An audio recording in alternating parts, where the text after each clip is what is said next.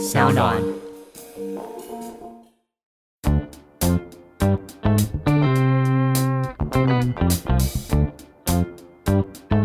李健富，我在好多个不是音乐的场合遇到他，真的是一个很奇妙的机缘。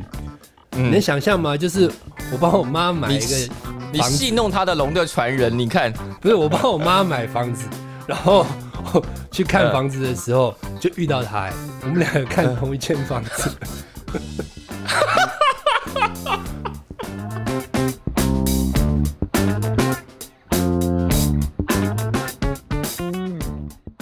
欢迎再度收听《感官一条通》，我是小树。这是《感官一条通》录了这么多集以来第一次跟来宾不在同一个房间里头。那希望这一集，呃，这样的尝试播出之后呢，疫情就可以逐步趋缓，让我们回到一个原来的录音状态。那这一集来的来宾呢，他在这个这几年的风潮里头，他应该算是先驱吧。如果大家现在都开始讲 trio 的时候，当然应该要尊称这一位人物是一个先驱者。让我们欢迎马念先。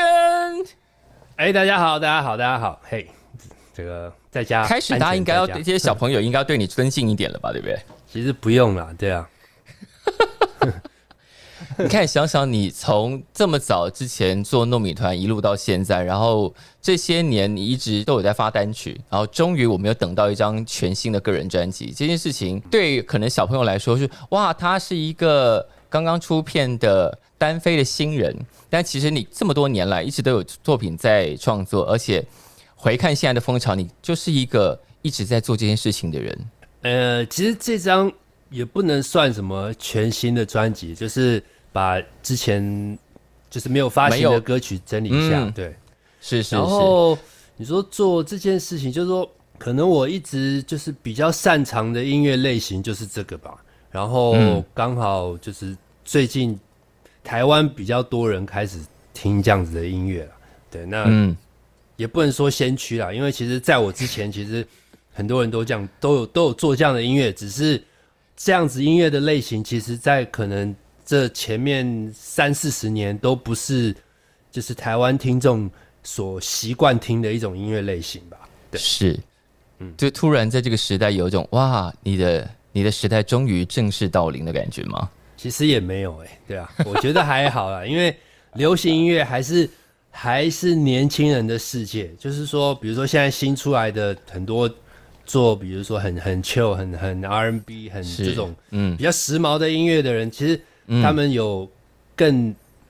就是他年纪比较轻嘛，然后其实、啊，呃，所有的一切，我觉得会更加的符合，除了音乐本身之外，就是比如说生活嗯。态度啊，喜欢的一些美学什么东西，会更贴近年轻的人。那我觉得应该还是那些人的时代了。对，你有觉得自己这么多年下来老了吗？其实多多少少还是会耶，就是有真的？但是我我我没有我没有很应该怎么讲，没有很就是有些人会很在意这件事情，就是是。那年纪大本来就是一个很正常的状态。是啊，但是我觉得我有试着不要去跟年轻的资讯，然后或者是一些年轻人在想的事情，尽量不要去脱钩，或者是说，啊对，不要不要不接受他们的想法，就是嗯，嗯，因为我觉得真的完全不接受新的东西，那才是真的老。是没错。但你不但接受新的东西，而且你可能走的比很多年轻人要更快一点点。你还做了一个 NFT 这件事情，我觉得大部分你的同辈或者是再再小一点的小朋友都还不见得跟上了。NFT 这个东西其实呃，是因为我我太太有她之前就是从事的行业，所以认识了很多真的在哦从事这个相关行业的人。然后呃，是。其实我我一直大概几年前吧，开始就是有一些资讯，就是哎朋友会讲什么什么嗯。Bitcoin 啊，什么 Litecoin 啊，什么以太币什么的。其实我就是在旁边听一听，因为嗯，我我其实对金融的东西不是这么了解，可是我觉得听了觉得还蛮有趣的，因为是这这件事情其实是来自于很多年前，我不知道你应该知道有一个是不是有一个很有名的 DJ 什么 Alan Walker 还是什么之类的 Yes 就做电音的，对。嗯嗯，然后呢，就是很多年前，就是我的侄儿就问我说，他说：“哎、那个他要来台湾，你有没有办法帮我拿到票？”然后我就说：“哦，好，问问看。”结果我一想，你怎么这么好，人这样就答应了？不是，就是反正问问看嘛。结果我想说，Alan Walker 到底是谁嘞？然后嗯听他的音乐，老实说，我真的不觉得有什么很特别。嗯哼，然后他也就是我，我完全不懂说他为什么会红这么红。嗯，然后后来就是我听这些，就是我那个时候就是一些指他们，他说其实他们就是在打电动的时候，就是看人家直播什么、什么什么什么 PD 派什么什么有的没有打那种什么，就是线上游戏，他们会一直听这个音乐，导致于这音乐就是在我完全我觉得是我接触不到的一个族群，他们嗯，就是广泛流传的。我想说，哇，这个是这个真的是很很特别哈。嗯就是比如说我们听音乐，就是还是会在比如说，哎、我认识你，介绍什么，他们完全不是，也也不是听排行榜，怎么不是？是他就是打电动，旁边有一个人放放一放，结果全世界就流行起来了。我想，哦，原来原来其实这个东西就是因为网络的这个整个的的结构还有什么，其实已经完全超乎我的想象。所以开始啊，怎么虚拟币开始会有人在讲的时候，我会开始听一下。那 NFT 这个东西，我觉得更悬，就对我来说其实还蛮有趣的。就是说，嗯，它其实对于我老实说啦，其实 NFT 这种东西对于像我这样子的人，其实不见得是这么的适合，因为毕竟有词曲的合约，其实，嗯，透过这样子的发行方式，其实会对原本的这个经济架构，我觉得就是大家都会讲破坏式创新嘛。可是其实破坏式创新，我个人还是觉得要在一个比较合理的范围之内，就是说，呃，它它慢慢的演进。但我相信 N NFT 这种这种销售模式，应该是会是在很快的时间之内就就变成一个慢慢变成主流。像现在 KKBOX 也非常积极的在做这件事情。可是它其实是、呃，应该要跳脱原本的这个唱片原本应有的一些合约的架构，这是一个我觉得蛮有趣的事情。对，然后所以就试着去试试看，而且它其实每一个东西，它其实将来是可以再继续转卖的，这个事情蛮有蛮有趣的。就是说，比如说你今天买了这个东西，那只要只要你愿意卖，有人承接，价钱其实谈好，就是它是它是可以继续一直流通下去的。其实这个是一个蛮嗯蛮、好玩的事情，对。马尿刚刚提到两件事情，我觉得可以稍微补充说明一下。一个就是你刚刚讲到的那个 Alan Walker 的例子，因为有很多这个世代的歌跟这个世代的听众是在游戏的世界里头，或者是直播主的世界里头得到这些资讯，就是他这些歌曲的流通方式不是透过传统媒体。然后刚刚讲到的那个 NFT，我呃，因为这是一个大概这十年一直在讲的区块链的概念，NFT 大概这几年被音乐人跟艺术家炒起来，因为他的那种区块链本来是说，因为在那个区块链的世界里头，大家都是同一种东西，但马尿发行的那个是你又发行了总共是一百个，呃，你以以扭蛋为名的那个东西嘛，对不对？啊，而且它是在区块链里头是不可复制的，它就是唯一的那一个。因为对对于很多人来说，数位单曲或者是数位的图像，它是可以无限复制，无限复制就会失去价值。你的每一个东西，每一个扭蛋上面都是有一个应该有个标示，它就是在网络世界独一无二的。对对对。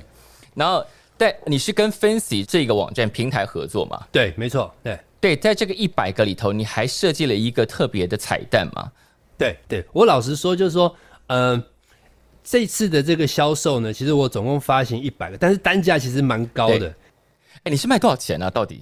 三百多美金吧，一颗一个。三百多美金？对对对对，我觉得在做 NFT 这件事情要就是，我觉得要老实一点。老实说，其实嗯我我我看到那个 NFT 的一些讯息，它它其实是现在有非常大的一部分其实是在炒作这件事情。那嗯嗯，其实要讲这个，我我觉得，因为我前些日子有仔细去看了一下这些东西，我觉得有有我的一些观点。那大家其实不能用虚拟币跟现实这个币值的这个、这个等值的概念去去讨论，因为之前我有一次就是这跟这个想要买的朋友讲，我就说，你如果觉得贵，其实真的不要买，因为嗯嗯比如说零点一个以太币，可能哇，它就要好几好几好几好几百块美金，但是就是有些其实整已经长期在虚拟币世界里面这个这个交易的人哦，这是这些钱对他们来说，因为他们可能取得的时候的成本是非常非常非常非常低低的。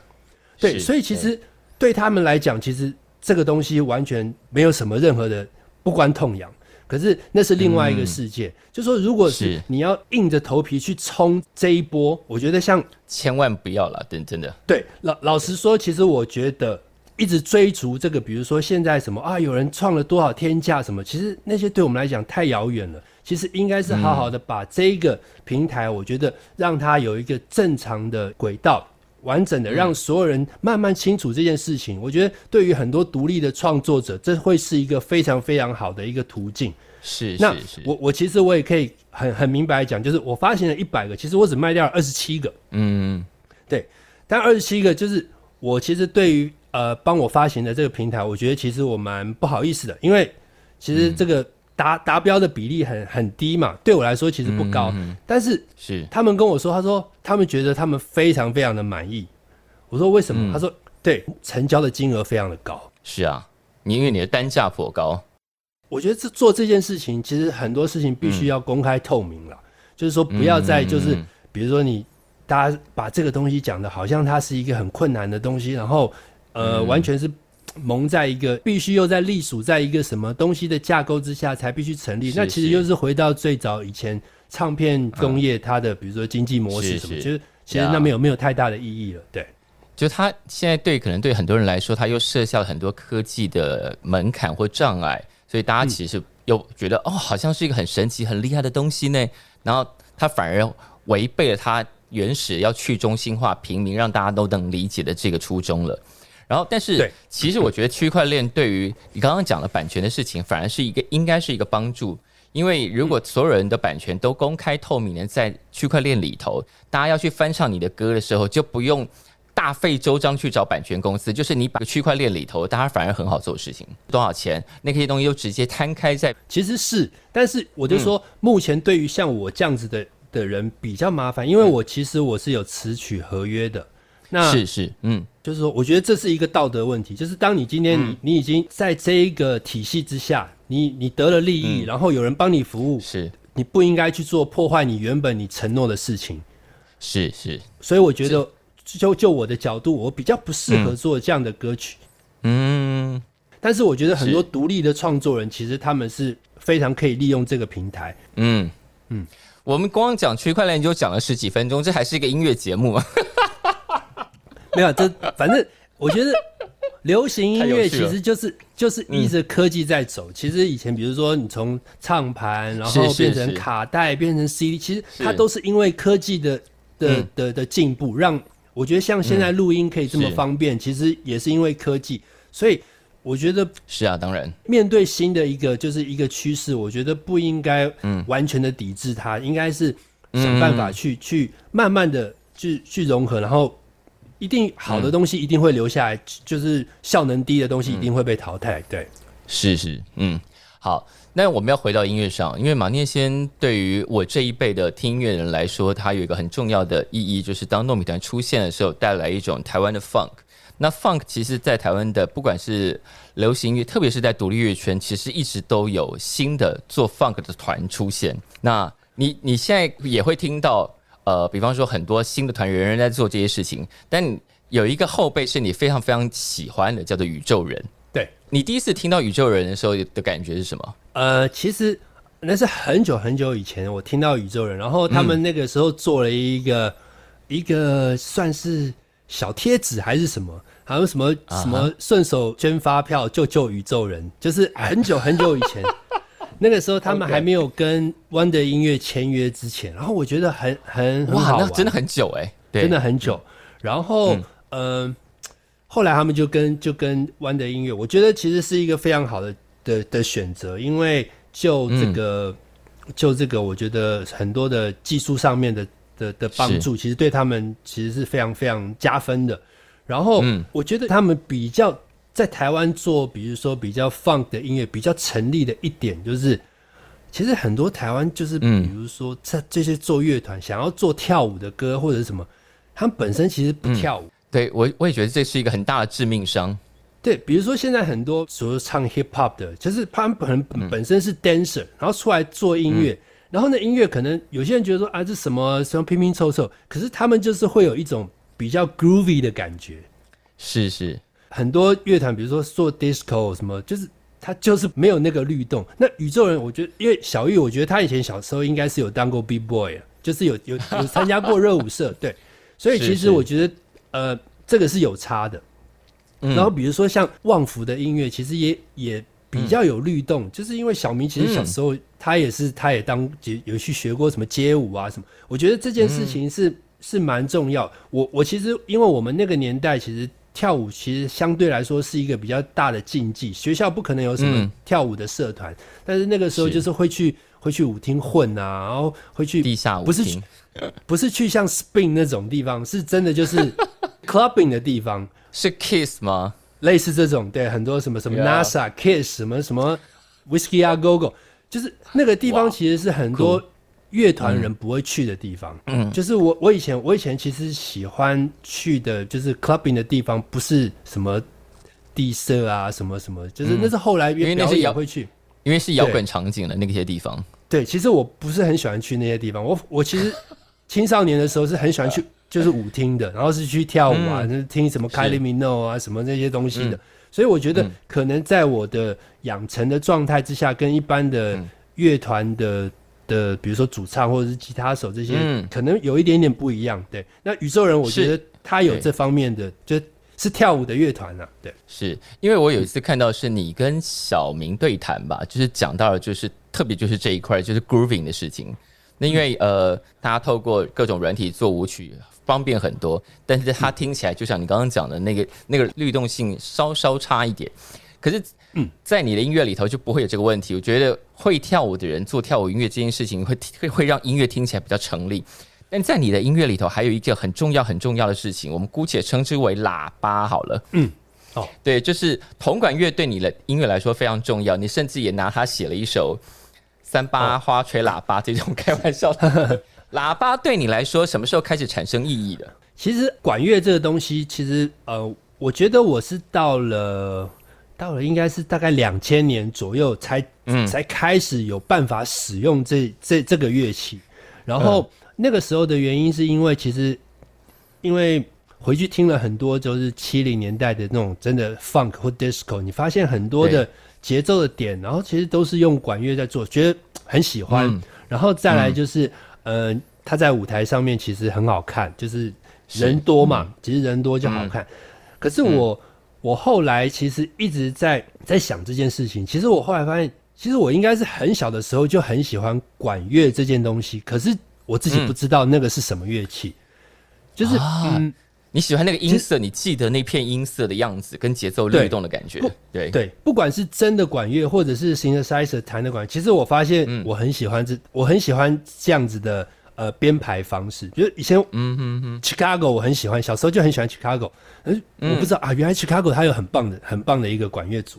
然后比如说像你听那个什么什么 Banana Ramas 啊，那那那那那个时代什么 Kylie，它很多的音色是用假的 brush，但是哎，对，很好听啊。对，然后 Phil Collins 也用很多。嗯，然后我就发现啊，其实我小时候喜欢的就是几种东西，其实。后来我慢慢才知道，哦，它其实是有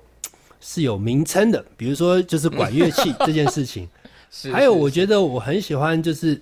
Mo 唱的一种节奏，其实我以前也不知道。嗯。像其实 George Michael 很多歌，就 Wham 以前的歌，就发现哇，他其实很多就是都是 Mo 唱的东西去改编出来。是是是。对。所以发现啊，这些东西其实是小时候听流行音乐的时候。其实嗯，就已经植在脑子里面，只是搞不清楚那是什么东西而已。就是长大慢慢搞懂。对我发现啊，其实我很喜欢这样的音色。对，是是是，因为在这张专辑里头，你找了一个算是你的常年好搭档、老伙伴回来帮你做专辑嘛，就吴志辉。对对对对对，哼，对，那他自己有一个哈管帮。对对对，其实跟阿辉合作是一个蛮妙的机缘，就是说。其实我跟他的这个应该是说音乐的路数，就是就是很多东西其实是南辕北辙。嗯，其实唯唯一的共通点就是他他他很会做有有 groove 的东西。嗯嗯嗯，因为他其实以前这个在舞厅啊，在什么地方其实做了很长年的这种乐手，其实他做了很各式各样的东西，其实他都做。但是，嗯。呃，除了这个东西之外，其实我们两个之间其实蛮多的东西是方向是不太一样的。可是我觉得跟他合作是还蛮好的一点，就是说是。他是一个就是对音乐热忱非常非常高的人。嗯，就是我目前看过就是这种职业级的编曲啊，嗯，就是嗯，他真的是一直保持一个非常非常大的热忱去做任何任何事情，丢给他什么东西，啪啦啪，他其实就会用自己看起来都很很开心这样。嗯，对。那呃，可能里面选择的音色不是我喜欢的，但是现在很方便，其实所有的档案来之后换来换去，然后修修改改，其实都都会有很多很多的是新的东西。那跟他合作，我觉得是一个一直往前滚动的一种感觉啊，不见得说是我觉得像有些人会觉得说啊，一定谁要谁跟一样的风格啊，怎么样怎么样？我我其实之前也有经经历过这样子的合作模式，可是我觉得当这样子，可是东西没有在往前走的时候，其实那都是白费。嗯，你要一起工作的人，就是说，呃，当他回归到是要一个是是要有。你要你要去面对市场，不是只是做好玩的东西的时候，其实他必须快，必须一直往前走。那嗯，我觉得跟阿辉合作这件事情是这这样这样的状况是非常非常的，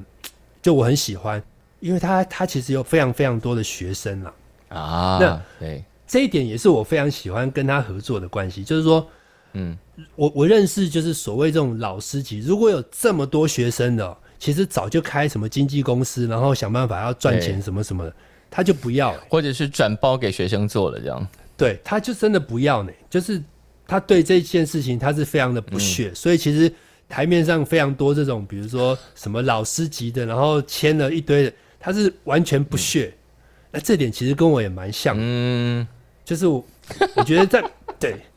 就是音乐的喜好上面，我觉得或许我们有。呃，交集其实不是这么大，但是嗯，在其他很多工作面上面，其实我们的嗯的的这个，我觉得交集就就变得非常的多，所以其实就是你们的工作伦理蛮像的，对。然后其实他有很多的就是学生嘛，各式各样，什么鼓啊，什么反正你只要想得到的，他连跳舞的学生他都有。那他可以就是很快的帮我找到说，哎，我觉得这个小朋友可以试试看哦，你要不要试试看？那我我我很喜欢这样子，因为其实嗯，我不是一个就是在这个圈子里面认识非常非常多人的人。那嗯，他可以帮我介绍很多，我觉得每一个人就是都给了我很多的惊喜，就说哎哦这个。啊，二十几岁弹这样子，我觉得很棒，然后就就可以直接用了。对，我觉得这个是跟他合作一个非常非常棒的事情。而且你们真的合作很久哎，很久之前你们有一个单曲叫《十八先生》。嗯，对。哇，《十八先生》都是十几年前的事情了，对不对？哎，对，那个其实也是一个蛮妙的。其其实那首歌也是算是一个夜配嘛，那个其实是帮十八同人。对，其实我觉得那个真的是蛮酷的。现在看到那种什么帮什么厂商，比如说像伯恩啊，什么写那种什么歌，然后嗯，我就觉得这这蛮鸟的，对。但是我觉得伯恩我是非常非常崇拜他，因为我觉得上次有跟他合作过一次，我觉得你们都你都去上了人家节目了，对，我觉得真的是一个不成功，真的是没道理的事情。对对对对，就是，但是就是就叶佩写歌这件事情，就是单独。真的这件事情，我就觉得，嗯，对，这个有待加强。嗯，OK 哈哈哈。但讲到合作啊，除了刚刚讲到吴志辉，还有一个合作对象，在这一次你也把他找回来，就是其实你们这么多年来算合作密切，你们一起有广播节目，然后一起做过 Project Early，就是奇哥。嗯，对。那奇哥其实，嗯，也是啊，我觉得也是在很多，就是我觉得。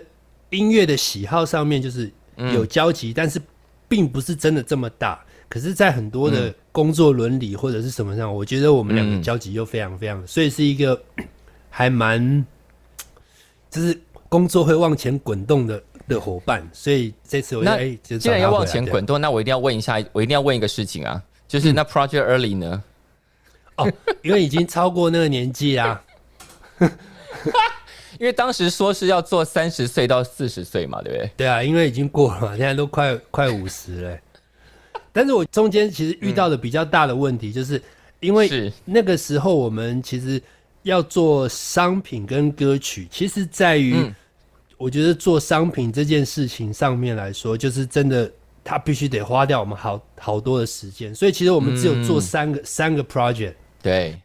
可是想想也是，你们走的非常前面哎。嗯，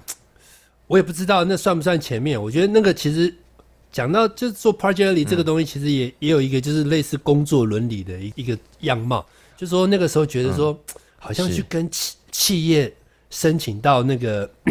赞助的经费，好像比较困难，所以就嗯。对，所以其实 project 里每个案子都是都是讲嗯。对，都不会是自己掏口袋掏钱的，所以其实就是试着去做这件事情。那真的真的不容易，我觉得真的不容易。那也蛮蛮蛮有趣的啦。那后来其实也不会比较不会再想去做这样的事情，因为真的会占掉很多 占掉很多时间。对，就是会花掉做很多做音乐的时间，反而费心在那些音乐以外的事情。这件事情对你来说，那个投资报酬率有点不成比例，这样。嗯，就是说它不可能就是如你想象的这么快。嗯，就是说本来想说啊，一年做一个，可是其实真的很难，就没办法。好，但是马念先在出版这一张个人新的专辑之前，其实还跟庾澄庆一起弄了一个一个算是音乐舞台剧哦，对对对对对对对，而且你本来只是要写歌啊，对，其实我跟小明本来都抓去只是写歌而已，其实那张专辑就是等于是，嗯，就是哈林哥找我跟小明，然后一起一起弄，先弄音乐，那剧本其实他都已经想好了，然后是在嗯。是在中国那大陆那边上映。然后有舞台剧，但是在台湾演之前，其实，在在大陆已经巡演了，好像蛮多场了。然后他他其实是自己就是有点那个不甘心，他觉得说他想要回来台湾弄，所以他就决定就是找找我们去演。那 对，其实其实状状况是这样子，对。所以你你演的角色本来之前在大陆的时候是有别人演的。对，其实所有的角色在大陆都是都是别人演，就是什么萧敬腾啊，就是哈林哥啊，什么是是，大家都是第一次演，因为你演唐三藏哎，对，其实还蛮好的，对啊。我想说，谁会想到这个 idea？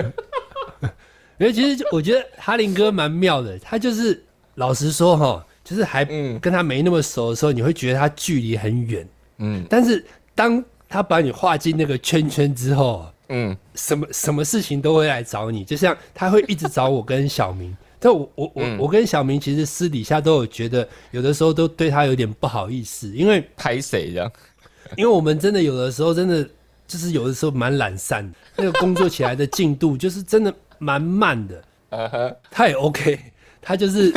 当他真的把我们两个当成是他的小弟的时候，真的是百般照顾，什么东西都来。对，所以演戏叫就。真的，真的，我觉得他是这样子的人，对，就是真的很糟。像过年过节，什么什么礼盒就一直送，一直送，一直送，我就觉得哇，真的是把把我们两把我们两个当成就是对，就是谁喊被当成被当成自己人的感觉蛮好的嘛，对不对？对，其实还蛮好的，对。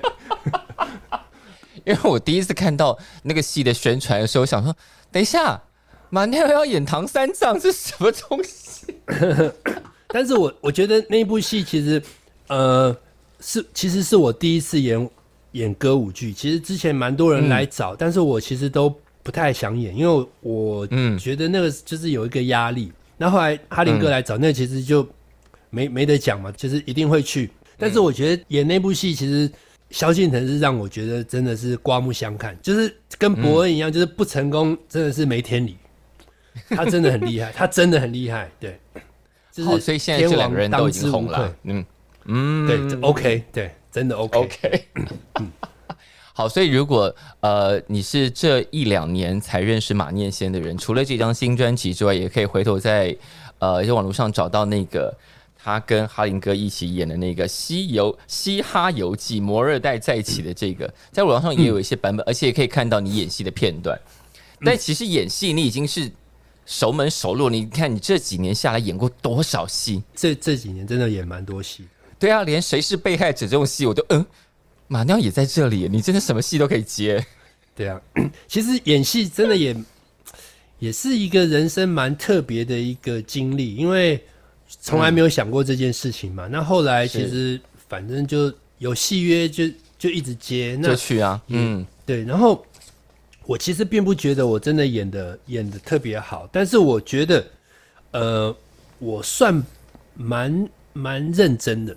就是说，没有，你有一种不怕的感觉啦。哦，对，其实其实是对，就是不怕，嗯。对，然后就不怕，因为演戏，如果你不怕就好处理了。对，嗯，对。然后我觉得在现场，就是我、通常其实我自己精神都绷得蛮紧的，就是我觉得，的？嗯，对，因为虽然说还是有的时候会嘻嘻哈哈，但是，嗯、因为你一个人的犯犯错或者是懒散，会影响到嗯其他的所以其实对、我觉得我在工作里面就在拍戏的时候，其实我我心里面其实会比做音乐的时候来的就是谨慎蛮多的。啊，因为演戏也对你的生涯造成了一点改变嘛，就是马拉桑那个角色，嗯，然后当时你看，在二零零八年还有一个马拉桑最饱满精选，哦，对，那个就是滚石上面他们就对绅士想要捞一笔，应该是没捞到啊。没有捞到吗？没有捞到吗？应该也没有卖得特别好吧？没有，就是你的生涯有太有趣，就是我觉得在台湾的男歌手里头，你真的是一个非常非常奇特的例子，有太多切入点可以谈。那因为发行了马拉松，后来你还去参加了滚石三十嘛，对不对？对，有有有 case 我就会去啊，这样。而且你在台上唱的那首歌，不是李健富在底下吗？啊，对对。其实我其实蛮妙的欸，就是呃，嗯李健富我在好多个不是音乐的场合遇到他，真的是一个很奇妙的机缘。嗯能想象吗？就是我帮我妈买一个你你戏弄他的龙的传人，你看，不是我帮我妈买房子，然后去看嗯房子的时候、就遇到他、哎，我们两个看同一间房子，真的很妙，对，真的超妙，对，他有特别打招呼吗？在那个买房子的情境里头有有有，因为因为其实之前在别的场合已经遇到过，然后他其实嗯就是一个、就是真的是很好的一个长辈，然后他就是一个温文儒雅的长辈啊。对对对对，然后嗯嗯，反正很妙，就是吃饭也会遇到，然后看房子，我觉得遇到真的是很妙，同一间这样子很难、欸，看房子看同一间真的太扯，这真的很难呢、对。没有，就是因为你种下龙的传人这这个姻缘啊，所以就注定你甩不开。对，我觉得，但是这首歌真的在我这个年代，我相信其实每个人应该都对这首歌就是有挥之不去的一种印象、欸，你又挥之不去啊！就是真的蛮蛮没有办法忘忘掉的，对。对，就是我们小时候听那个歌是一种情怀，长大听这个歌是会有一种情绪。我觉得，到情绪我也没有，我就是觉得就是从不同的角度切入哈，就是是说以一个他要激励人心，然后这个鼓励龙族的这种感觉是，他是其实真的写的很好哎、鼓励龙族被你讲的好像很二次元呢。对，就是，可是你就是你从别的角度看就会觉得啊，看这个歌真的是不知道干嘛，可是就是从他的 单纯的目的性，比如说他如果是一个夜配歌曲的话，我觉得他真的是写的太好了，就是说他服务当时的国民政府，我觉得这个这个这首歌服务的真的是太好了，对啊。哎、我没有，我没有从夜配歌曲这个角度想过这个歌，哎，这样你一讲就对了哈。我我觉得真的是蛮厉害啊，就是他 就是气势也有，然后歌词的意境好像也有，对，就是格局也，有这样。对，真的真的蛮蛮蛮厉害的一首歌，对，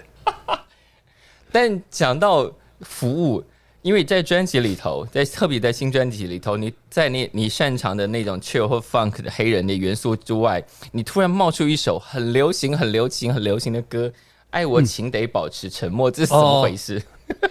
其实 这个想要服务谁啊？其实这个歌曲是我好像之前也是帮一个什么电影还是什么写的，然后就是嗯也没有也、哦后来人家也没有用，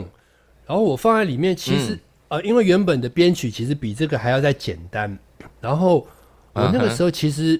呃做了一个很简单的一个一个混音，然后是我不知道为什么这首歌其实给好几个人听到之后，他们说：“哎、其实这歌词写得不错哎。”然后我其实没有什么特别的感受。然后后来就是在有一次，我就是反正就是现在 Apple Music 可以一直听，然后我就是听到，我就听到 Phil Collins 的歌，然后脑中就突然觉得，嗯，他好像可以变成什么样子，然后我就觉得说，哎，那我想试试看，因为，嗯，就是说，嗯，在这张专辑里面，其实。是没有错了，我我没有特别要去强调说它是一个，嗯呃，对八零年代音乐的致敬，我其实并没有，但是它其实蛮多那个时候的音乐元素在里面。是，对，嗯，那呃，其实这些年，其实比如说像呃，比如说落日飞车啊，还有什么很多很多的团就开始做，比如说啊，好像。找那种八零年代的这种新浪漫主义什么什么的这种东西，在在在嗯。在做，但是我我其实就开始回想，其实八零年代好多好多的音乐类型，不是只有这样，就是其实八零年代我觉得有一种啊，就是土炮摇滚，其实没有人做嘛，就没有对啊，或者 metal ballads 啊，对啊，对，就是还没有人去做这件事情，大家都找那个就是好像比较黑一点的，那其实还有很多这种。白人浪漫的情歌啊什么的，其实很多哎，他的音乐音乐区块类型其实是非常多的。是是，嗯，只是现在大家集中范围啊。但你刚刚提到《落日飞车》，我觉得蛮有趣的，因为呃，《落日飞车》在他们的这几年的经营里头，还他们也会翻唱国语歌，也会翻翻唱的目标也是那个想象里头的歌。比方说，他们翻唱了任贤齐的《我是一只鱼》。嗯，然后你也帮任贤齐的主演的电影弄过一首歌叫《爱之船》，对，完全就是前后呼应啊，就是同一个时代的那个气氛，我觉得全部连起来真的很好玩哎。是不知道哎，就是顺势啪啦啪啦啪啦，就慢慢就会走到这边。就是我觉得有的时候就是这样子哎，这样，嗯，也想不通为 什么，也想不通为什么，对啊，是好。但讲到这些，因为这张专辑呃最近已经正式数位上架，那本来计划中因为是。刚刚我们一开始有讲到，你卖的那个 NFT 是有有连着一个彩蛋的，就是那一百个销售出去，其中会有一个人得到一个特别彩蛋，就他可以去看演唱会加上彩排嘛，对不对？哦，不是，是所有买的人其实他都可以来参加演唱会，看一下演唱会。嗯，但是就是唯一的那一个呢，他可以就是多带一个人。哦，等于他得到两张票就对了。对，然后呃，可能。其实还有一些 bonus，什么什么看彩排啊，这些东西我我是觉得，嗯，不知道人家有没有兴趣啦。然后大家会在一个比较特别的区区域里面，就是可以比较近，不需要跟大家挤。然后就是是抽到那唯一的那一个人，因为大家买这个 NFT 所有的人的价格都是一样的，只是它有四个不同版本，看你会买到哪一个版本。因为我等于把那首歌做了四个版本的 demo，是那只有一个唯一的一个，不过那那个没有卖掉。那个没有没有被人家买买到，所以还没有人有幸买到那个版本，这样，应该是不可能买到，因为我已经下架了。就是你一个礼拜，你已经结束销售了，对不对？一一个礼拜我就结束了，对。啊，好，但在那个 NFT 里头，那首歌是一首呃，算是因为你的歌迷稍稍侵权而在这个世间上红起来的歌。哦，对，就是台北纽约嘛，对，那个，对对对。对，那那里面其实四个就是都不同时期做的台北、纽约的 demo，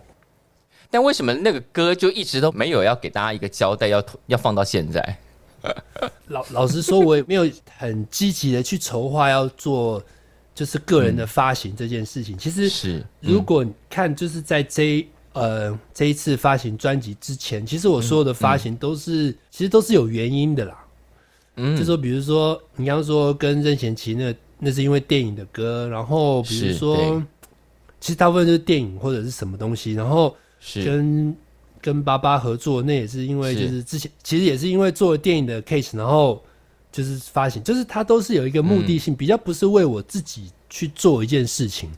所以就是也是是是。对，所以自己的歌我也没有单独就是真的毫无来由的发一个单曲这样子，对。那去年是怎么样开始想说要为自己做一张个人专辑了？这样其实是算是经纪人他有就是 push 我这件事情，对，因为 就是他觉得说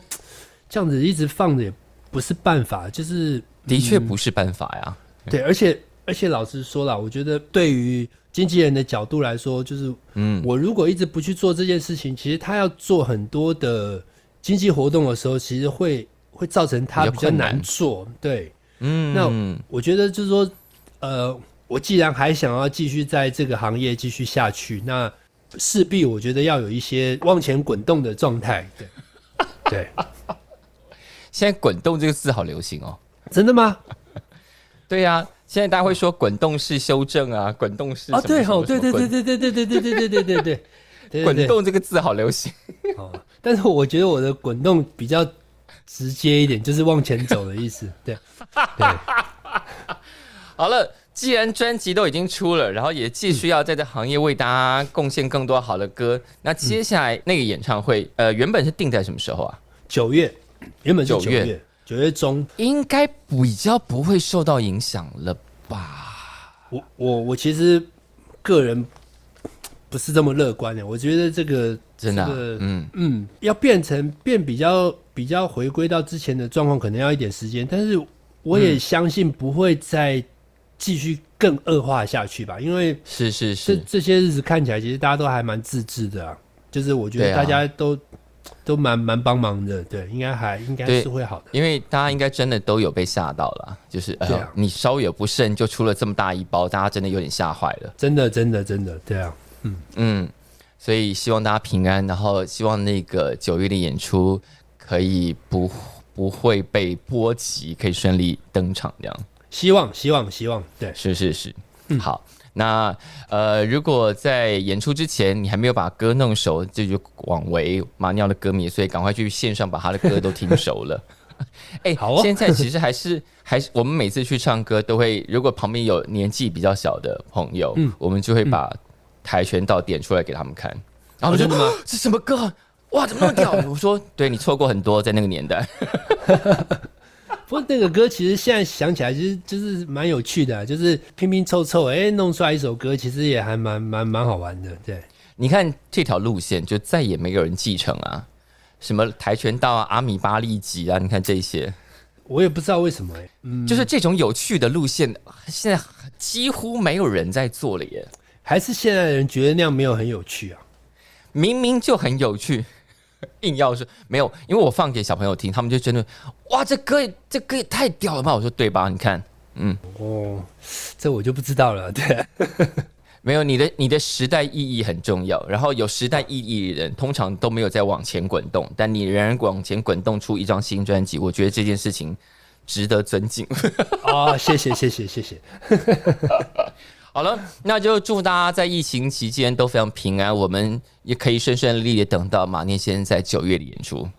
好，谢谢谢谢谢谢马尿，谢谢，谢谢，谢谢，拜拜。拜拜。我是今天的节目主持人小树，非常感谢大家今天的收听。如果喜欢我们的节目，别忘了要按下订阅哦，避免错过之后精彩的节目。下次见。